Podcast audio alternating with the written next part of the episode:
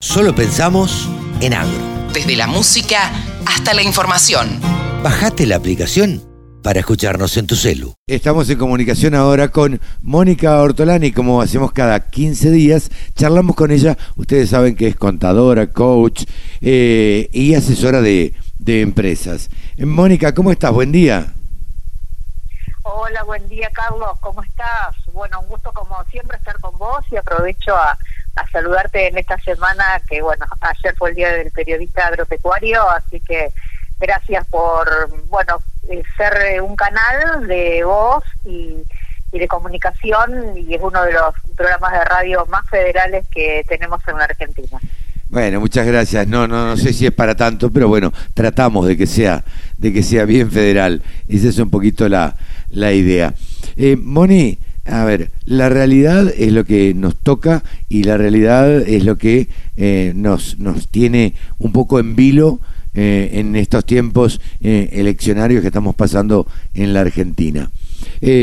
¿cómo, ¿Cómo estás viendo esta última semana? ¿Qué es lo que notaste? A ver, no charlamos todavía del dólar soja 4.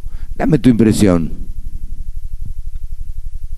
Ay, mira, Carlos, qué situación difícil, ¿no? Y creo que como te dije en la otra columna, en la otra columna, la última columna, hablamos que se desnuda quién pudo construir mejor confianza, ¿no? En, en estas situaciones, porque bueno, te comento que bueno, hoy por ahí digamos, casi no hay operaciones de soja, no se consigue, maíz también está complicado, hay muchas plantas que decidieron paralizar, otras que lo están analizando, porque bueno, si vos no tenés materia prima para, para trabajar, ¿qué haces? Claro. Y por otro lado, eh, las vacas también tienen que comer, porque acá no tenemos que pensar en la soja como es una cuestión del sojero o el maíz, te afecta tu mesa, te Sí, afecta sí. tu mesa, la mesa de cada argentino, porque las vacas, los pollos, bueno, comen comen maíz y, y comen derivados de la soja, ¿no? Entonces, vos fíjate, la otra cosa, estábamos hablando de un dólar maíz que al final termina totalmente desdibujado por la actualización del tipo de cambio a 350 y, y hoy que bueno, estamos en una situación, digamos, si bien hay insumos que algunos se consiguen, hay otros que están muchas más demoradas las entregas por un, por un tema eh, cambiario. Y por otro lado, viste, hay gente que consigue por ahí los insumos por, precisamente por esa confianza, pero por ejemplo, están, están entregando alimento balanceado sin precio, porque la vaca tiene que comer. Sí, claro. Y a la Eh, vez, ¿cómo haces para, para cobrar, para, mm, eh, digamos, eh, para después poder, recuper- digamos, recuperar esa mercadería que vos estuviste vendiendo, esa, meta- esa materia prima que vos estuviste moliendo? Entonces, a mí lo que a mí más, te digo, me preocupa es cómo llegar de acá a diciembre. Claro. Porque eh, ¿quién eh, aguanta esto? Eso es preocupante. Entonces, quien pudo construir confianza medianamente va, sigue operando, pero ¿hasta cuándo? claro. ¿Cuánto tiempo podés parar una planta? Claro, Moni, eh, vos, vos te estás también. Vos te estás refiriendo a la planta de eh, Vi- Vicentín, ¿no? La que Una planta de balanceado, una planta de molienda, pero te quiero decir que todo te afecta porque es lo que comen los animales con los cuales te producen la leche, el huevo, la carne. Entonces, yo lo veo eh, lo veo muy complicado para para la, cadena de, de alimentos y desde lo financiero, bueno, hay gente que por sí tiene o productores que tienen eh, límites disponibles.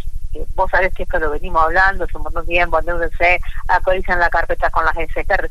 Bueno, ten- si tienen todavía límite en pesos disponibles, son tasas, digo, vos la tasa implícita de evaluación a noviembre y diciembre, te supera el 300%. Después, si querés, te paso un gráfico para que lo puedas, lo, si lo querés compartir Lo con- con algunos contactos pues es, es estratosférico. Claro. Entonces, ante esta situación, digamos, si todavía no tenés ojo y podés conseguir tasa del 118, a veces te conviene endeudarte para posicionarte en insumos o en cosas que sabes que van a aumentar mucho más que esa tasa de financiamiento que por más que hoy te resulte eh, elevada. No, claro.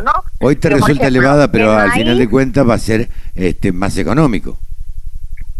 Exacto, que digamos, esto, digamos, siempre depende y es muy difícil asesorar en estos tiempos porque siempre hay que ver el para qué, ¿no? O sea, si vos vendés eh, granos o hay algo que podrían estar haciendo algunos productores, es decir, bueno, vendo maíz a, a diciembre y descuento un cheque. Eso te da un valor actual del maíz que depende si tenés soja o no tenés soja, podés sacar entre un 18 y un 25% más del, de venderlo disponible, digamos, ¿no?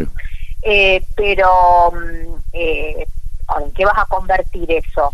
Está, tenés que comprar algún insumo, posicionarte en, en, alguna, en algún activo dolarizado, eh, hacer alguna inversión que ajuste por, por, por dólar, eh, cómprate dólar MED, pero el tema es transformar. Claro. Eh, el tema es para qué. O sea, a veces es para hacer flujo, si es que pues tienen que pagar alquileres o tienen que pagar alguna cuenta. Bueno, hoy el MAIS les está, les está dando una oportunidad de capturar valor. O sea, aún en todo este caos, digamos, algunos negocios, digamos, que te permitan endeudarte y capturar un mayor valor que venderlo disponible, eh, hay negocios que se pueden hacer financieros, pero para eso tienen que tener límite disponible. Y cuando hablamos de límite de crédito, volvemos a lo que hablamos la, al principio de la columna, que es el construir confianza. Claro. ¿Mm? Ahora, yo eh, te pregunto, yo te pregunto, Mónica, suponete que yo soy un productor agropecuario, vos me asesorás, y yo te digo, mira, estoy parado con, eh, eh, tengo tanto maíz guardado, ¿qué me aconsejás que haga? ¿Vos qué le decís? Es una situación difícil. Yo lo primero que le digo es que tenemos que mirar el flujo de fondos. Es lo primero. Tenés que mirar cómo, cuáles son tus compromisos, de, digamos, de acá por lo menos hasta fin de año, ¿no es cierto? ¿Cuáles son tus compromisos? Y ver y analizar si te conviene venderlo futuro y descontarlo para hacerte vos una caja para todos esos flujos, ¿no?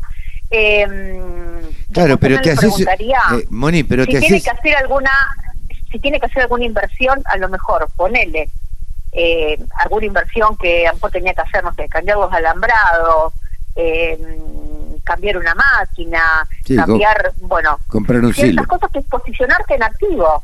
Quizás, viste, cuando cuando se llegan a brechas entre un dólar, eh, digamos, un dólar eh, digamos, blue, ¿no es cierto? Y, el dólar oficial, cuando tenés una brecha tan grande y con una devaluación que nadie sabe de cuánto va a ser, pero el mercado, vos mirás el ROFEX y mirás a algunos analistas privados, nos dan tasas de devaluación quizás hasta por encima de lo que te está marcando el ROFEX. Eh, y sabemos que la inflación corre, eh, la liebre inflación corre más fuerte que la devaluación. Sí, claro. Eh, y cuando vos, eh, digamos, poder transformarlo en cosas o posicionarte en activos, eh, bueno, es el es el camino, ¿viste? Muchas veces el, algo guardado no no te está no, no te genera, ¿no? Y aparte, mm, sabes que tenemos una una super cosecha Brasil, ¿viste? De maíz, no lo digamos, con mucha posibilidad de suba al maíz, si bien pueda aparecer siempre el cisne negro. Pero bueno, también la realidad, hoy como me estaban marcando algunos, eh, esto también lo hemos charlado en otras columnas, eh, es esa brecha entre lo que te marca el mercado y lo que pasa en la realidad. Y hoy, quien quiera moler maíz para su planta, la cotización es precio pizarra más 10, 20 dólares, 30 dólares. Claro. Entonces, el, acá el tema de fondo es que con todas estas intervenciones, en todas, ¿eh? en maíz, en trigo, en soja, ya sea por dólar diferencial, ya sea por el FETA, ya sea por los derechos de exportación, y porque también actores de la cadena, que son cuatro o cinco, que te el dólar soja cuatro, en realidad no sabemos mucho cómo va a ser porque están viendo cómo se van a repartir o con qué precio van a salir en función de esa mayor Dice que creo que aparentemente eh, el 25% de las divisas la van a poder eh, utilizar. Utilizar para comprar eh, soja. Para comprar soja. Entonces, eso también después descomprime el precio local. Claro, sí, sí, sí. Entonces, viste, como que hoy no, no, no, no hay mercado, está totalmente paralizado. Pero el que quiere conseguir, no sé, la materia prima para seguir dándole de comer a la vaca o alimentar su planta, la, la realidad es que no es el precio de pizarra o el precio eh, que, que vos ves en las pantallas. En la realidad pasa otra cosa. Claro. Sí, sí, la verdad se rompió el mercado, se rompieron las brújulas, se rompieron las referencias y lo único que todo esto genera es alterar los vínculos de los actores de la cadena de un montón de cuestiones que ya estaban dadas por sentadas que funcionaban bien. Claro. Entonces estamos discutiendo con los alquileres, estamos discutiendo con... El, o sea, vos tenías una brújula de mercado que era un precio de referencia. Ahora es el precio que vos puedas conseguir. Claro. Sí, sí, pues, no, no hay referencia de precios, lamentablemente, eh, pero en nada. O sea, yo lo he charlado eh, incluso fuera del país con gente, decía, ¿y ustedes cómo hacen? Y la verdad es que no sabés cuál es el precio de, las cosas, porque no hay una referencia. No hay una referencia, entonces ahí es donde, donde se genera eh, la mayor incertidumbre, digamos. Sí, sí, sí, tal cual. Así, bueno, y hoy tenemos tasas, viste, tan elevadas de tanto desde el punto de vista a lo mejor de alguna inversión como del financiamiento. Yo cuando a principios de año, en febrero marzo, hablaba de que la casa se iba a ir por encima del 200, me dijeron ahora esta, esta está loca. Pero realmente, o sea, la inflación es eh, es, es, es una, eh, una tasa que no es directa, una tasa que es acumulativa, capitaliza. Claro. ¿no? Eh, y esto también se han habido muchos bancos que han dicho, sí, saca un préstamo al 116 pues te capitalizan los intereses mensuales. Entonces la tasa te vale 200 y pico. Entonces, ¿cómo hoy capitaliza la tasa, tanto en una inversión como en el financiamiento? Es fundamental que esto el productor lo esté mirando, porque si no, cuando tenga que sacar del bolsillo para honrar ese compromiso, y se va a encontrar con sorpresas que, que no esperaba. Moni, eh, te comprometo a que eh, la próxima vez que charlemos, hablemos de los fondos comunes de inversión. ¿Te animás? Por supuesto, por supuesto, por supuesto. Hablamos la próxima. Muy bien. Buen fin de semana, Mónica, y muchísimas gracias como siempre. Un abrazo, Carlos, gracias como siempre a vos. Mónica Ortolani, titular de tónicaonline.com.ar, ha pasado aquí en los micrófonos de la Radio del Campo. La Radio del Campo, www.laradiodelcampo.com